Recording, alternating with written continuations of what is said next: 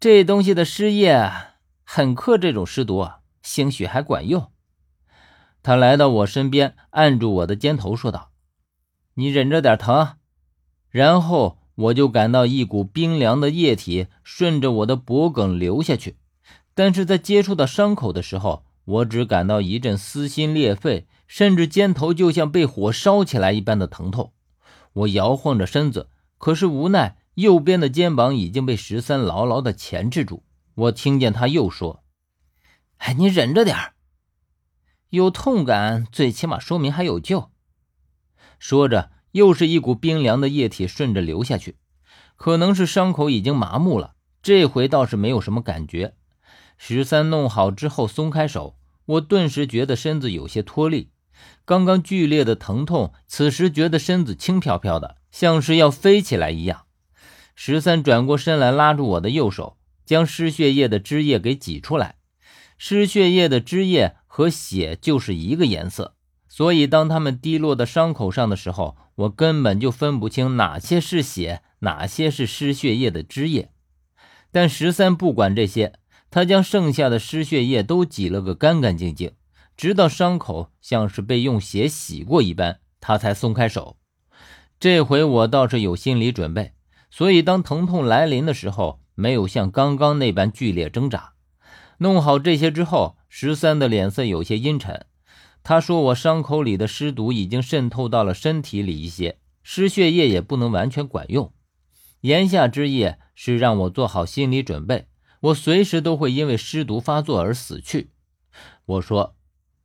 唉，刚刚我以为自己就要死了。俗话说“大难不死，必有后福”，说不定这些尸毒在我体内存活不了多久就死了呢。可尽管我这样说，十三还是皱着眉头。显然，这样的说法连我自己都不会相信，十三又怎么会信呢？但我不想在这个问题上和他继续讨论下去，于是我问他：“刚刚你去了哪里？”虽然心中有疑问，但我却没有问他原因。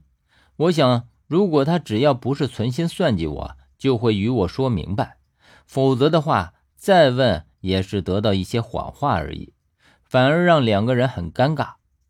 听到我说到这里，十三的脸色微微也变了变，但是马上又恢复了平常神色。唉，我在下面发现了一些东西，你还能走吗？人脸削的抓伤又不在脚上，而且十三这时候说发现一些东西，必定是不寻常的。于是我强撑着点点头：“哎，我没事儿。”十三说：“下去之前还得先把伤口包扎一下。”说着，他又折身去寻一些失血液。当我看到失血液的时候，却猛地倒吸了一口凉气。我觉得我完全忽略了一个很关键的东西。那就是我背上和手上血流如注，为什么近在咫尺的失血液都纹丝不动呢？按理说，失血液和失血燕都是同一类别的东西，对血腥的敏感应该让他们第一时间闻到血腥的味道就赶过来了才对。可是现在他们非但没有朝我蔓延过来，反而是我当初见到那般卷起了叶子，似乎要缩回去一样。见到这般情景，我猛地出声：“等等，十三，我觉得不对劲。”十三转过身问我：“何远，你怎么了？你没觉得这些失血液很不对劲吗？”说着，我又看了看地下，地上是一滩血水，我分不清哪些是我的，哪些是失血液的汁液，但是我能够确定，在我被人脸鸮抓伤之后，一定流了不少。十三似乎明白了我的意思，他也是忽的反应过来，然后他又看看地上纹丝不动的失血液，终于也说道：“会不会是因为人脸鸮的关系，或者是你身上的死神香？”可是说到死神香，十三就戛然而止，想必他也知道失血液和失血燕不惧怕死神香，于是他皱着眉头说道。这也太古怪了一些，但是如果是那样的话，就说得通了。说完，他忽地看向我，眼神里有什么光在闪动。我被他这种眼神吓了一跳，问他：“你你想到了什么？”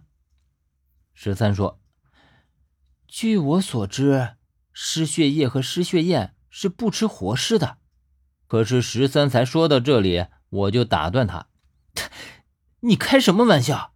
我怎么可能是活尸？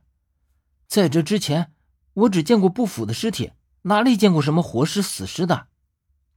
十三则说：“哎，我不是说你是活尸，除了活尸，还有一种人是失血燕和失血液生来就怕的。”我似乎知道十三要说什么，心中猛然有所动，说道：“薛。”十三说：“嗯，就是这类人。”我顺着十三的思路，猛地想到了什么，于是眯着眼睛看着他。